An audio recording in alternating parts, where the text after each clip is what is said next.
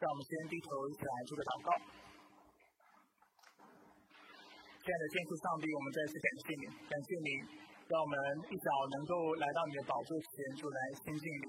也感谢你，让我们在早上有这么好的敬拜，啊，弟兄姐妹如此用心的来服侍，使我们能够坦然无惧来到你的宝座前，主来得蒙你的恩典，得蒙你的恩惠。我们将现在的聚会主继续交托、仰望在你的手中，愿你来牧养我们，愿你来教导我们，用你愿你的圣灵来充满我们，使我们在我们今生所做的事上，主都能够荣耀你的名，并且能够爱人如己。愿你就来保守带领我们今天的聚会，我们感谢赞美你。以上祷告是奉靠主耶稣基督的圣名求，阿门。啊，我过去曾经跟大家分享过一个数据，啊，提到在二零零八年的时候呢，啊，就是有一个数据，有个问卷指出，在北美的社会当中，每十个人就有一个人有情绪管理的问题。在这里说到情绪管理，特别是说到控制自己的怒气的问题，而在这十分之一就是有情绪管理的问题的这些人当中呢，每四个。是一个非常担心自己为什么会有这样的状况，因为他们认为当他们自己发脾气的时候、发怒气的时候，他们的表现其实是非常啊非理性的、非常情绪化的。那我们也知道，除了情绪或者是情绪管理或者怒气有可能影响到我们个人之外，也会影响到我们的人际关系，影响到我们的工作，影响到我们跟家人和跟其他人的相处。知名的啊牧者约翰·泰伯张泰伯他曾经就说过这样的话。他说，在婚姻当中，真正会破坏婚的，其实不只是情欲这样的问题，甚至他认为啊怒气能够啊为婚姻带来的破坏、拦阻啊和挑战，其实跟情欲是一样多的。那我相信在座的弟兄姐妹啊，自己都目睹过。就是怒气所带来的破坏，甚至自己也可能经历过这样的事情。啊，好不好？请您同工可以调一下我们的声音，我们的声音期待有点严重。那啊，我自己过去呢，其实曾经在成长的过程当中，也啊常常啊就是需要面对我情绪管理的问题。啊，那我知道我现在看起来很年轻，但是在我更年轻的时候呢，这的确是我需要啊面对的一个很大的挑战。我还记得在啊小的时候呢，当我每当我生气的时候、动怒的时候，其实我都会做一些非常非理性的行为，而且我是真的会失去理性的。啊，我还记得啊，每当我失去理性的时候，我有一个大我两岁半的兄长，我的哥哥，他就会抓住我的身体，抓住我的肩膀，然后摇动我的身体，一直跟我说：“冷静，冷静，冷静。”虽然我现在啊，因为上帝的帮助，已经啊算是克服了我在啊我情绪管理上面的问题，但是对我来说呢，这一幕仍然是历历在目啊，非常啊仍然是记忆犹新。而这就是我们今天要来探讨的主题。这段时间我们说到爱的真谛，特别说到爱是什么，在十三章第五节，我们说到爱是不做害羞的事。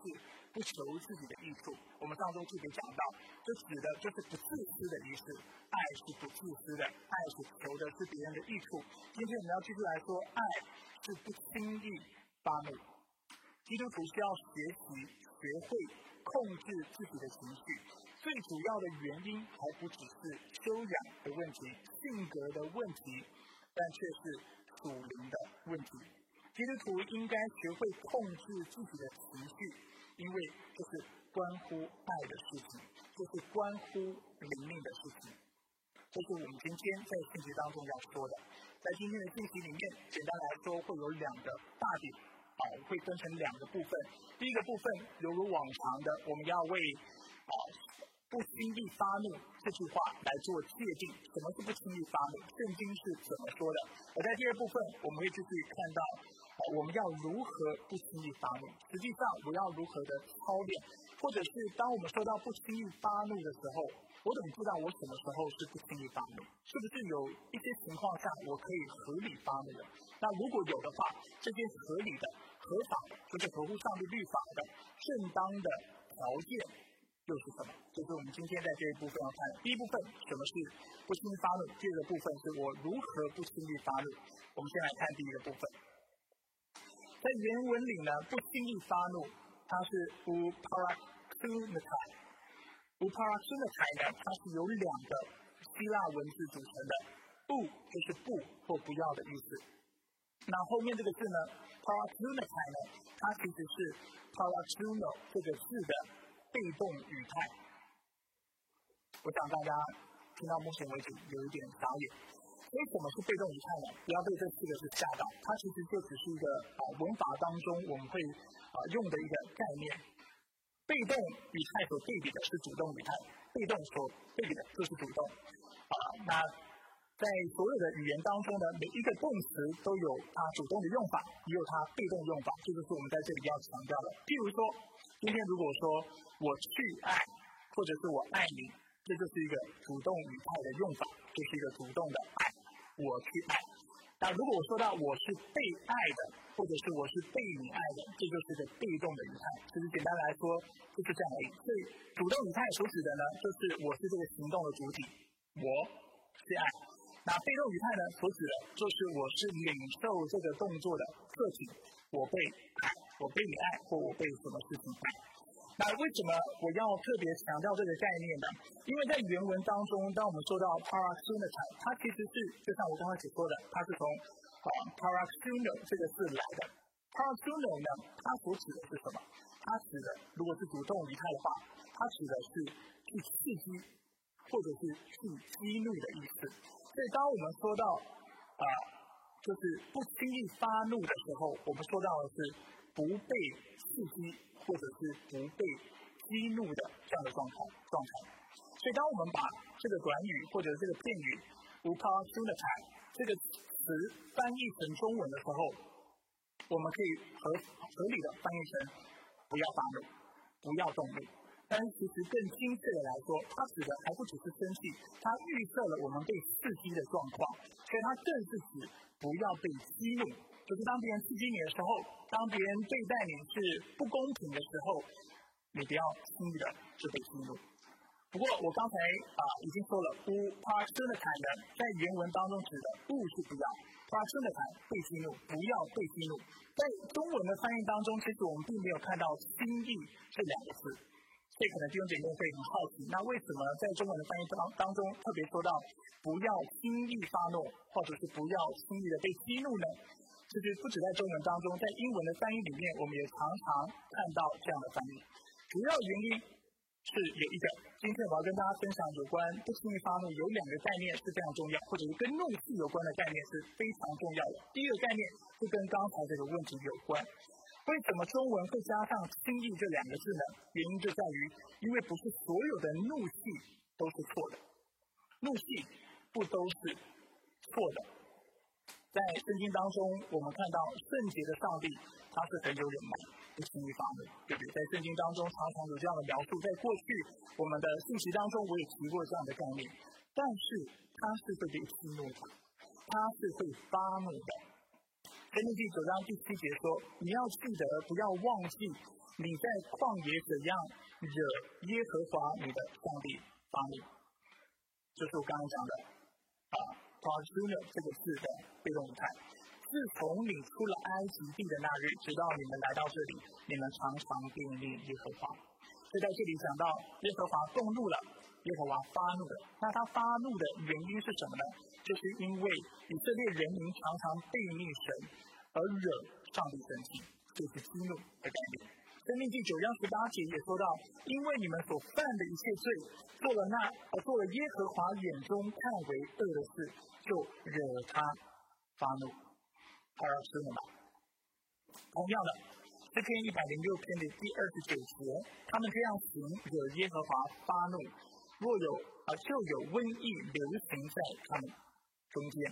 所以我们再次看到惹怒或者是激怒这样的概念，所以这就是 p a r t u n a 它这个字本身的意思，指的是在被刺激的状况下，上次上帝的确发怒了。那除了这些圣经让我们看到，并非所有的怒气都是啊不正当的，都不是不是所有的怒气都是不正当的之外呢，新约也有同样的教导，在以弗所书四章二十六节说到，即使生气也不要犯罪，不可含怒到日落。啊，这节经文的后半段，在今天信息的啊后面我会再跟大家解释。我们先看前面，前面说到即使生气也不要犯罪，所以这个预设的一个状况，就是人是可以合理的、合法的生气的，只要是在不犯罪的情况之下。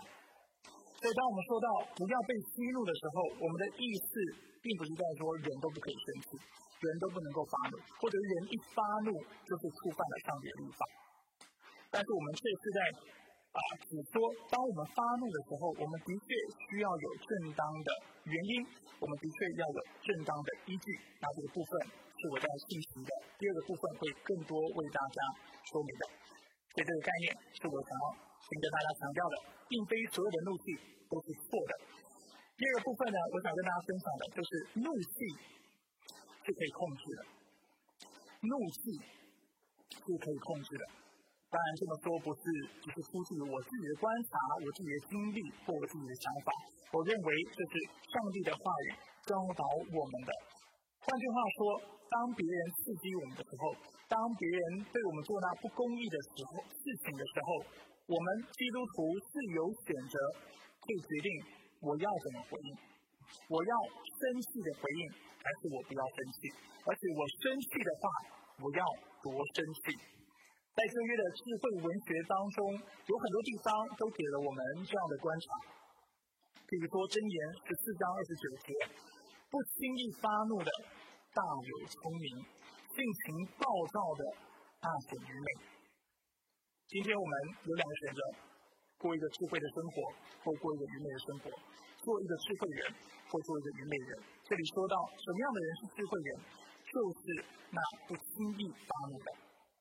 同样的，箴言十七章二十七节也说：“节制言语的有见识，性情温良的人有聪明。”所以再次看到，当我们选择去控制我们的言语，选择在愤怒的时候能够用温良的性情来回应的时候，我们是聪明的。谈到第七章九节：“你的心不要急躁恼怒，因为恼怒存在愚昧人的怀中。”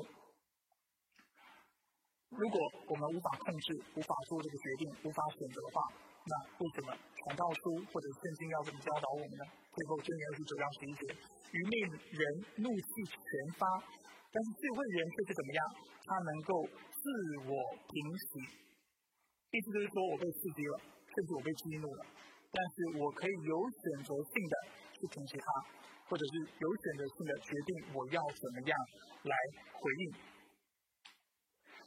所以在音乐方面呢，很明显的，这教导也是一致的。雅各书一章十九节说：“我亲爱的弟兄们，你们要明白，你们每一个人要快快的听，慢慢的说，慢慢的动怒。”我们先说什么是慢慢的说。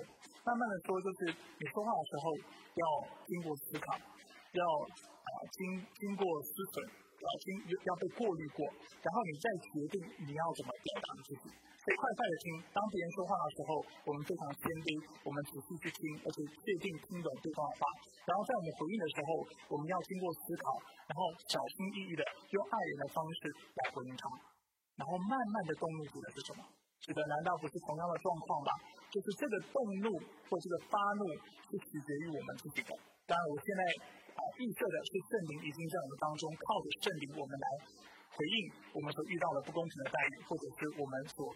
受到的刺激，所以我们是可以慢慢的动怒的。我们的动怒应该是经过思考的，应该是经过祷告的，是经过分析分辨的。然后我们再决定我要不要生气。如果生气，我要多么的生气。加拉太书五章二十二到二十三节也告诉我们，圣灵的果子，我们多数的基督徒都会被是仁爱、喜乐、和平、忍耐、恩慈、良善、信实、温柔。最后一个。就是说到节制，很多人对节制这个概念有错误的理解。我们会觉得节制好像是种程咬金。说到节制的时候，我们就觉得啊，上帝又要来妨碍我的自由，啊，他又要禁止我去做我想做的事情。但是在原文当中，节制的意思却不是这个样子。在原文当中，节制这个字呢是 akratia。容许我再卖弄一下我的原文能力。a c r o s i a 呢，其实是由两个希腊文字组成的，一个是 ego，ego 就是我的意思。另外一个是就是 kratos，kratos 直接翻译成中文就是力量、能力或者是潜能。换句话说，当我们把 ego 跟 kratos 拼在一起变成 a k r a t i a 的时候，它指的是什么？它指的是一种能力，特别是什么能力？控制自己、支配自己的能力，就叫做节制。很多人觉得节制是呃这个不能做，那个不能做，好像是一种非常消极的事情。但是在圣经当中，清楚的教导我们，能够节制的人是有大能的，是有能力的。譬如说，他可以决定他今天看到一个东西，他要不要花钱买，他要花多少钱去买，对不对？今天要做一件事情，或者是他啊。今天他啊，可能呃有冲动想要做一个事情，他因为有节制的缘故，他可以决定那我到底要不要去做。同样的怒气的事情也是这个样子。今天在怒气上，上帝是要我们节制的。换句话说，就是在面对困难，在我们被刺激的时候，我们是有权利、有能力，因为圣灵在我们里面，而且圣灵在我们生命当中结出果子，所以我们可以决定我要怎么回应。我要很愤怒吗？还是我要用心平气和的方式来面对我所遇到的事情。如果我要生气，而且有合理的理由生气，我们等下会说到什么是合理的理由，那我要多生气？我要怎么表达我的怒气才是恰当的，才是按照比例原则的？这我们等一下也会讲。但是简单来说呢，圣经很清楚的让我们看到，怒气是可以被控制的。这个概念非常重要，因为今天你一旦认为怒气不可以控制，怒气就是啊，你情绪一来，然后你就需要完全的 giving，就是降服在你的怒气之之下的话，那抱歉，你是永远不可能得胜。但是如果你今天相信上帝的大能，而且他赐给你的圣灵，就是在你心中的圣灵，是你所结出的果子是有能力的，而且是超越万物的，是使你可以控制情绪的话，那你在主里就有盼望。当你愿意。去依靠圣灵的大能的时候，你就有节制的力量，它是个全能，你可以决定你要做还是不要做。所以这两个名词一定要从我们的心中被挪去。第一，不不是所有的怒气都是错的。我想圣经在啊，我我我想我们在圣经当中都清楚看到这样的教导。那第二方面呢，就是特别说到节制啊，我们是可以节制的。我们在面对怒气的时候，我们是有控制的力量的。所以，爱的真谛教导我们，爱是不轻易发怒。为了爱的缘故，我们需要学会控制我们的情绪，因为这是关乎我们属灵生命的问题。我们可以选择用成熟的方式、有智慧的方式来回应对方为我们带来的刺激。所以，让我稍微解释一下，或界定一下什么是不轻易发怒。我的解释是这个样子的：不轻易发怒的意思就是。在被他人刺激的情况下，控制自己，并用正当的方式来回应。在被别人刺激的时候，可以是不公平的待遇，或者是他做一些事情是刚好不符合我们的个性，不符符合我们的喜好，啊，不符合我们的偏好的时候，我们可以控制自己，因为我们在组里有这样的能力，然后我们也能够用正当的方式。当然，我这里讲正当，主要说到是爱神爱人。不过我们等一下会更多解释，用正当的方式来回应别人所为我们带来的刺激，是叫做不轻易的发怒，或者是不轻易的我们就受到刺激，因此而愤怒。所以这是信息的第一个部分，这个部分我们要讲了。刚才我特别说到，啊，这有正当的回应方式。那正当的方式是长什么样子的？圣经所教导，就是在什么样的条件之下，我们才可以合理的去动怒，合理的去发怒呢？在今天的信息当中，我想跟大家分享三点：第一是正当的依据；第二是正当的目的；第三是正当的比例。我会一一来讲。第一是正当的依据，正当的目的；第三是正当的比例。我们先来看什么叫做正当的依据。正当的依据，简单来说就是要正当的理由，因为我们称它为 righteous cause，或者是是一个 just cause。在今天的信息前半段，我们已经提到了上帝是会被激怒的，他也是会动怒的。而我们常说上帝的怒气就是易怒，是 righteous anger。为什么称它为易怒？就是因为上帝的怒气，它是有合法、合理的根据的，它是有正当的依据、正当的理由的。那相较下呢，人的怒气其实往往是没有正当的依据的，多数的情况下。福音书里面最具来的这个事件，我们对比了这两个、这两种的怒气，一种是正当的，一种是不正当的。另外有一种是易怒，另外一种却不是易怒，就是体贴人的肉体的。经文是在马太福音的二十一章十二到十五节。耶稣进了圣殿，赶出圣殿里所有在买卖的人，推倒了兑换银钱之人的桌子和卖鸽子之人的凳子。对他们说：“经上记着，我的殿要称为祷告的殿，你们到使它成为肥窝了。在圣殿里有盲人和瘸子，到耶稣跟前，他就治好了他们。祭司长和文士看见耶稣所行的奇事，又见小孩子在圣殿里喊着说：‘何塞那归于大卫之子’，就很生气。所以在这个事件当中，我们看到了两个主角，啊，两个人，或者应该说一个人跟一个情景。”我们看到耶稣，我们也看到这里有啊文士，有祭司长，当时的宗教领袖。那我们也看到耶稣他的怒气是合法的，然后文士还有祭司长他们的怒气，他们的生气却是不正当的，他们是没有正当依据的。耶稣为什么有正当的依据？当然，因为他的怒气是建立在上帝的话语上面，是建立在真理上面。当时的圣殿或者是圣殿整体来说，应该是做什么是不用的？就是让人亲近上帝用的，是让人祷告用的。但是当时的买卖的人，还有当时的宗教领袖，却让圣殿成为一个让人或让商人能够牟利的地方，为了自己的私欲来进行买卖的地方。是耶稣非常生气，这就叫做有合理合法的根据。相对之下，当时的宗教领袖就没有合法的根据。当我们去看福音书的时候，尤其是从上文这样一路看下来，我们清楚知道，他们其实啊对耶稣心里面已经是恨得牙痒痒的，他们是非常讨厌耶稣的。其中很关键的原因就在于他们非常嫉妒耶稣，嫉妒就不是一个合理的理由。如果我们是因为嫉妒而生气，这就是不合理的、不正当的。除此之外，我们也看到他们对耶稣的身份有错误的理解。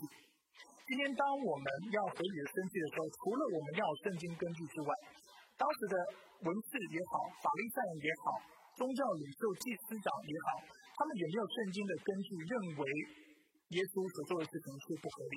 当然有，但是这却是出于他们对情况的判断、对处境的判断出了问题，所以才所以才会有这样的结论。他们不知道，原来耶稣就是基督。他们否认、否决这样的一个事实，在我们的生活当中，当我们要当我们说到我们要发怒的时候、动怒的时候，尤其要有合理的依据的时候，我们指的是刚才的两件事情。等一下我要加第三件事情。第一，就是我们要问我们自己：我们是否有真理的根据？我想这对基督徒来说都是非常非常根本的。如果你生气没有任何真理的根据，那很明显的就是不正当的。第二方面，我们对我们所在的处境，还有对这个事情的判断，是否是客观的，是否是正确的，是建立在证据和事实上的。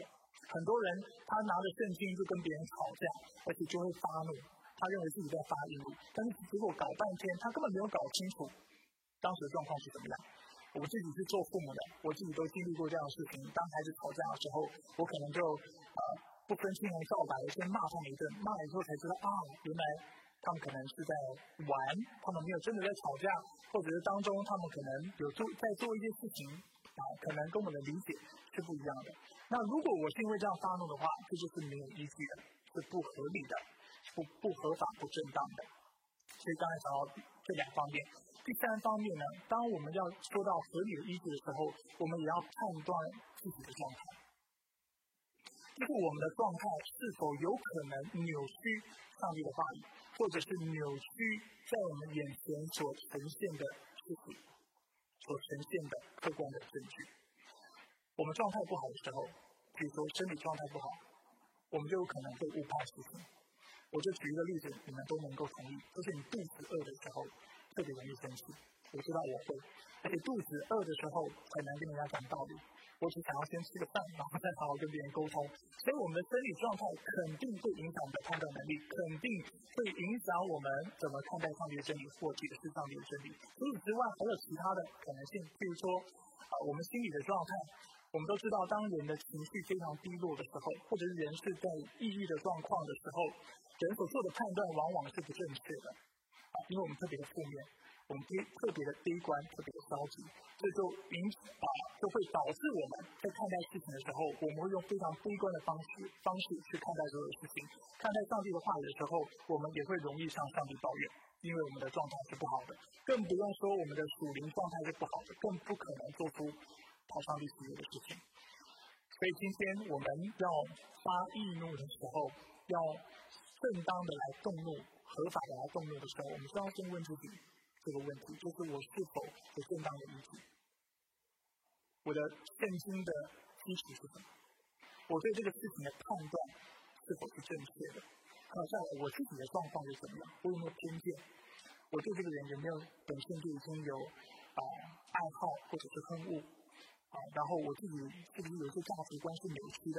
因为我们知道人都是有个性的，我们都很容易在判断上面出问题。所以当我们从这样的一个方式。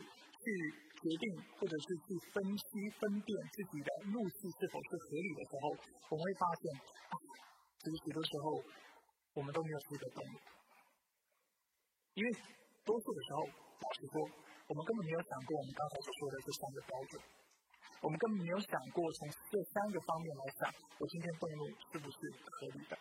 更不用说，就是我们意识到的时候，我们又有多少人说，我生气的时候，其实我的状态是好的，是属灵的，我有充足的圣经的根据，而且我对我眼前的事件的判断是完全准确、完全客观。我认为多数人没有办法做这样的事情。我不是说，所以这代表永远我们没有办法去答应的，不是这个意思。但是我的确是要提醒大家，多数的情况，我们的怒气都是不合理的。当然，还有一点我要补充，很多弟兄姐妹可能听我说到这里，你心里面会有一个问题，就是牧师，我的天哪，你每次生气，难道不要先想过这些的问题吗？那这样怎么生气？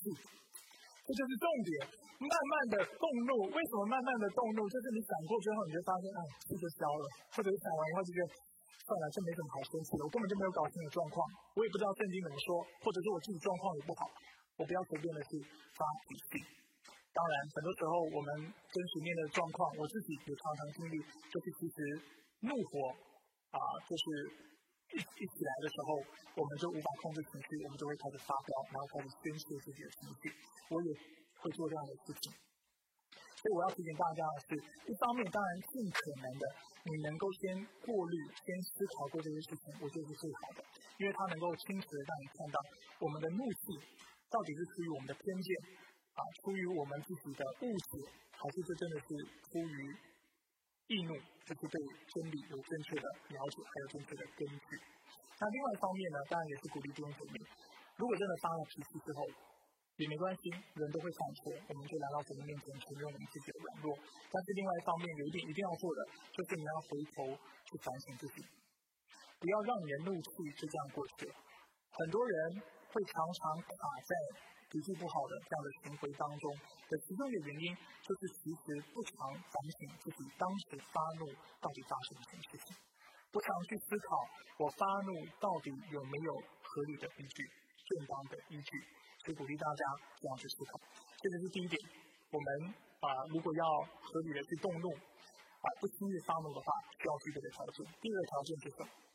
第二个条件就是要正当的目的，正当的目的。我想，我们多数人啊，如果诚实的话，应该都会承认一件事情，就是我们多数的时候在生气的时候，我们其实是没有目的，因为情绪来了，情绪来了控制不了，那就开始发怒，开始宣泄我们自己的的的情绪。但其实我们都不知道我们自己的诉求是什么，甚至我们没有想过。但是我们要的就是，我想我和我很生气，所以我要表达出来。那很明显的，这样没有目的的怒气是不能够造就人的，这样的一个目的是不正当的，是不合理的。我们知道，在圣经当中，上帝会发怒，但是上帝的怒气在圣经当中清楚教导我们，都是有目的的。目的简单来说就是两个，你可以写下来，也不要写下来啊。我只是想到什么就跟你分享什么。上帝发怒的第一个目的是要人回转、回转、回转向他，而且让我们开始过那依靠他的生活。这是圣经当中我们常常看到上帝管教人或对人发怒的很重要的目的。另外一个发怒的目的，就是为了要彰显他的公义。而且要 uphold，要啊继续的啊保持他的公义和公正，就是我们常说，人有罪，上帝就必然要审判，因为他是掌善罚恶的神。为了要维持他的公义，上帝必要审判，所以这就是上帝会动怒的两个最基本、最主要的原因。当然，第二个原因往往是啊不能够应用在我们身上的，因为只有上帝是绝对公义的，我们人却不是绝对公义的，我们也没有资格要维持我们自己的正义，或让别人觉得我们是绝对公正，因为人都是有偏见的，我们也不能够任意的去论断人。我想我们知道这个事情。所以，第一，不合法或者不合理、不正当的。目的是什么？就是根本没有目的。第二呢，不正当的目的就是当我们想要去伤害人的时候，这很明显是不正当的。很多人他发怒，其实目的是要啊虐虐对方的，就是要烧烧对方的威风，很可能，或者是要践踏对方的自尊心，或者是让别人感到感觉非常懊悔、非常痛苦，然后无地自容。这是多数人动怒气，或者很多人动怒气的时候心里所想的。而这第二点呢，跟第三点是一体两面的。为什么我们会想要去践踏别人的自尊？就是因为我们希望他尊重我们。我们为什么会做一堆这种报复型的行为，或者想要透过怒气去这样去践踏别人？就是因为我们想要借此换得别人对我们的尊重、对我们的爱、对我们的肯定啊，认为我们是有价值的，或者是希望啊，就是伤害，借着我们自己的方法，我们能够取得真正的正义。但是我刚才已经说了，能够为我们博得正义的是上帝他自己，不是我们自己。这这三个目的都是不正确的。那正确的目的是什么呢？我们常用四个字来浓缩正确的目的，就是容神一人。天天要发怒气可以，但是他的目的要非常清楚，就是为了荣耀上帝，而且造就人。第二个部分好说，总是告诉？我们过去常说，就是使别人得到益处，我的怒气是能够为他的生命带来益处，在这样条件下，也许也许可以发怒。另外一个就是荣耀上帝。如果这段时间弟兄姐妹有参加海德堡要理问答的装备的话，会清楚知道什么是荣耀上帝。希望你现在心里面已经出现了三三点，就是对上帝有正确的认识，要爱他，并且以他为乐。所以今天当我。要发怒的时候，我要去想，我的发怒是不是基于对上帝有正确的认识？还有我的这个怒气是否有办法引导他也走向这条路，对上帝有正确的认识？第二方面，我是否是出于爱上帝的这样的心态，所以我做这个事情？然后我是否也是希望对方爱上帝？第三，以上帝为乐。这是不是我甘心乐意为上帝所做的事情？我是不是以他的律法、以他的标准、以他的心意为乐，还是我以我自己为乐？然后我又怎么看待对方？我是否也希望他能够从此之后爱上帝，以上帝为乐，遵守上帝的律命、来诫命，然后全心的顺服、经历上帝所赐的应许和祝福？完成一人，这是我们唯一的目的。如果不是这个目的，基本上都是不正当的。第三。我们要讲到正当的比例，所以啊，刚才已经说到了有正当的依据、正当的目的，现在要说正当的比例。在圣经当中有太多的经文，让我们看到上帝的公义啊是有比例原则的。应该说啊，怒气或者是讲到上帝的审判的时候，我们都会说这是取决于上帝公义的原则。今天如果我心里面讨厌一个人，这是一回事；我我开始说一些话去攻击他，这是另外一回事。如果我真的去动手伤害他，甚至把他杀了，这是另外一回事。上帝虽然所有的罪在他眼里都是都是罪，都是冒犯了他绝对的圣洁，但是在本质上面，在处置上面，上帝是有程度层级上面的分别的。心里动怒是一回事，如果真的说话伤害人了，这是另外一回事。真的把人杀了，上帝的审判一定更重。同样的怒气是要按照比例原则，你不能因为小事就气的啊，就是惊天动人，对不对？气的就好像就是整个爆炸，像火山爆发一样，这是不合适的。你想想看，对孩子来说，对，如果他只是不小心犯了错，然后你发这么大的怒气，对他来说是造成何等大的。那当然，我们同样的不能在看到孩子犯了非常严重的错误，或者是在面对非常不公义的事情的时候，我们是不发怒气的，或者是我们怒气是非常的小。那在这样的情况下，也是不合适的。还有一点，我要提醒弟兄姐妹，也是我们在座做家长的，你的怒气往往加强了你所传给孩子的价值观。很多的华人家长会因为孩子的成绩不好生气，但是不会因为孩子的行为不道德生气。你知道这代表什么吗？每次当他成绩不好，你就发发脾气，打他手掌、手背，或者是处罚他，但是他可能啊不诚实，或者是他不正直的时候，你是对他没有处置或处置非常轻微的时候，你在告诉他什么？道德不重要，最重要是你的成绩。最重要是你的表现，最重要是你在这个世界上是否成功，这也是不符合比例原则的，这也是更不用说是不符合圣经的教导的。所以我们要非常谨慎。所以为什么我常说，或者是我刚才在说，我们要慢慢的动怒，我们要思考过后发脾气，因为我们需要知道我们的价值是什么。该生气的事情，比如说啊，还是可能聚会无所谓。对，很多很多时候我们家长也是这个态度嘛，就是对上帝不敬虔，我们其实都不会生气的，嗯，没什么，没关系嘛，我也不太敬虔，对不对？但是今天其他的事情，成绩差一点，表现差一点，做事不好，气得要死，那如果是这样的话，我们再告诉孩子什么事情？就是你的外在比你内在重要，说真的，你的外在。啊，你的坐姿，你看起来修养是怎么样？你的谈吐如何？你的成果表现如何？这是比较重要。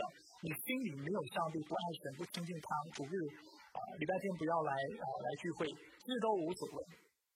所以我都不会去发你。那如果我们是强调，或者是我们在怒气当中是沟通这样的一个价值观的话，长期来说，对孩子是带来伤害的，这是不符合比例原则。所以讲到比例原则，除了要讲到怒气的大小之外，也要讲到怒气的长和短。我相呃长或短，我相信我们大家都能够同意，气的越久，代表我们越在意；气的比较短的，代表我们比较不在意。不过有一点要提醒大家，就是在圣经当中，原则上来说，怒气都应当是越短越好。我们今天一开始已经读了一些经文，是在以弗所书四章二十六节，我们再一次看这个经文。以弗所书说，即使生气也不要犯罪，不可含怒到日落，不可含怒到日落。讲到含怒到日落，我弟兄姐妹常常有两个错误的理解，啊，龙叔在这里稍微解释一下。不可含怒到日落的意思呢？首先，我们不能很字面去理解，就是我生气到日头下山了，然后我就要停止生气。日落对犹太人在他们思想当中指的就是一天的结束，所以用现代人的观念表达，不可含怒含怒到日落，就是不要生气到隔日的意思。简单来说是这样，但是我们不能只停在这里，不能生气到隔日，仍然不是一个很正确的理解，因为我也不想让你以为我今天早上七点钟我被冒犯了，然后我就气气气到晚上十一点五十九分五十九秒，然后我才说啊，一天要过了。我要停止这样自己的怒气，因为我们生气不能够犯罪，动怒不能犯罪，不能含怒到日落。牧师特别说，是不能到隔日。所以今天到五十九秒、五十九分、五十九秒，我一定要停止生气。那如果你的理解是这样，那仍然是错误的。不能够含怒到日落的意思，基本上就是告诉我们，你的怒气要越早平息越好。为什么我这么说？这个细节就告诉了我们我这么解释的理由，因为。在以后所读四章二十节说到，不可给魔鬼留地步。所以整段经文是说，即使生气也不要犯罪，不可含怒到日落。二十六节、二十七节告诉我们，因为不可以给魔鬼留地步。为什么生气要尽量简短？这个部分可能不能按照所谓的比例原则，就是基本上越短越好，因为你去的越长，你自己就越容易把自己陷入在试探当中，你就很可能会犯罪。另外一方面，你也使另外一个人会犯罪。你想想看，你跟你的伴侣，你跟你的孩子，你跟你的家人关系不好，两个人都就在处在冲突当中，处在不开心当中，彼此不饶恕当中，你想接下来会发生什么事情？对不对？只是更多的恶毒，更多的埋怨，更多的不开心，两个人只会越来越犯罪，犯越来越多的罪来得罪上帝。所以很显然的，含露不要到日落的意思，是我们的怒气要尽量的短，但是大小是要按照比例原则的。所以以上就是我们。不轻易发怒，或者是不轻易被激怒的三个评估准则，要正确的依据，这是第一方面；第二方面要有正当的目的；第三方面是要有正当的比例来决定要不要来发怒。那当我们这么做的时候，就如我在信息当中已经说到了，我们自然的会慢慢的发怒，慢慢的动怒。实际上，我们甚至会发现，其实很多事情。真的没有必要生气。如果真的生气了，我们也总是要在事后反省自己，用刚才所说的这三个准则来评估自己愤怒的依据、我们的目的还有比例。如果我们的怒气是不符合这三个标准的，我们可能就要考虑主动跟对方道歉。然而，如果是符合这三个标准的，我们也不能够因此而自以为意，因为我们已经。作为基督徒，我们都知道人是有罪性的，我们是不完全的。就连我们在评估过后觉得这是对的，都可能是错的。所以，我们真的要谦卑啊！不要觉得啊，我们好像都只想过了，然后通过了三个标准，我们就绝对是啊，是公义的、正义的，能够绝对合理的去动怒。我想这是要非常小心，因为我们要提醒自己，不轻易发怒的重点是什么？不轻易的、不轻易发怒的重点在于爱。我们最重要还是要去爱人如己，这就是为什么我们要讲到什么是不轻易发怒，不不被不轻易的被激怒。我们的目光，我我的确在跟大家分析的时候，我也很怕，我不想让大家都把目光放在正当这两个字。虽然我心里面想的正当是爱神爱人的这种正当，但是有些时候，当我们把目光过于放在正当正义这样的概念的时候，我们都在想什么是对，什么是错，然后到最后我们就忽略了。或者是忽视了爱的重要性，但是我的意思不是这个样子。我们为什么要分辨？为什么要去思考？为什么要通过这三个要素来啊判断我们所做的事情是否是正当的？原因就在于，因为上帝要我们爱人，所以我们要常常思考，就是我们所发的怒气是不是真的出于爱？是有爱的怒气的。其实很多时候，父母对孩子的的怒气，应该是很多时候哈，就是。父母对孩子的怒气是可能是充满爱的，因为我们都知道父母是啊求好心切，希望孩子好，所以啊是有可能出于爱来发怒的。不过我们的确要非常的谨慎。所以什么是爱？爱是很有忍耐，又有恩慈；爱是不嫉妒，爱是不自夸、不张狂、不做害羞的事，不求自己的益处，而且不轻易发怒。而不轻易发怒的意思是什么？如果如果如果你刚才没有照到或者是写下我所确定的方式，让我再次重复。不轻易发怒的意思就是在对他人刺激的情况下，我们能够控制自己，并且用正当的方式来回应。大家一定要记得，正当指的是用爱上帝、爱人的方式，用容神益人的方式。接下来由于有一段默想的时间。鼓励我们都安静的心来思考下列的问题。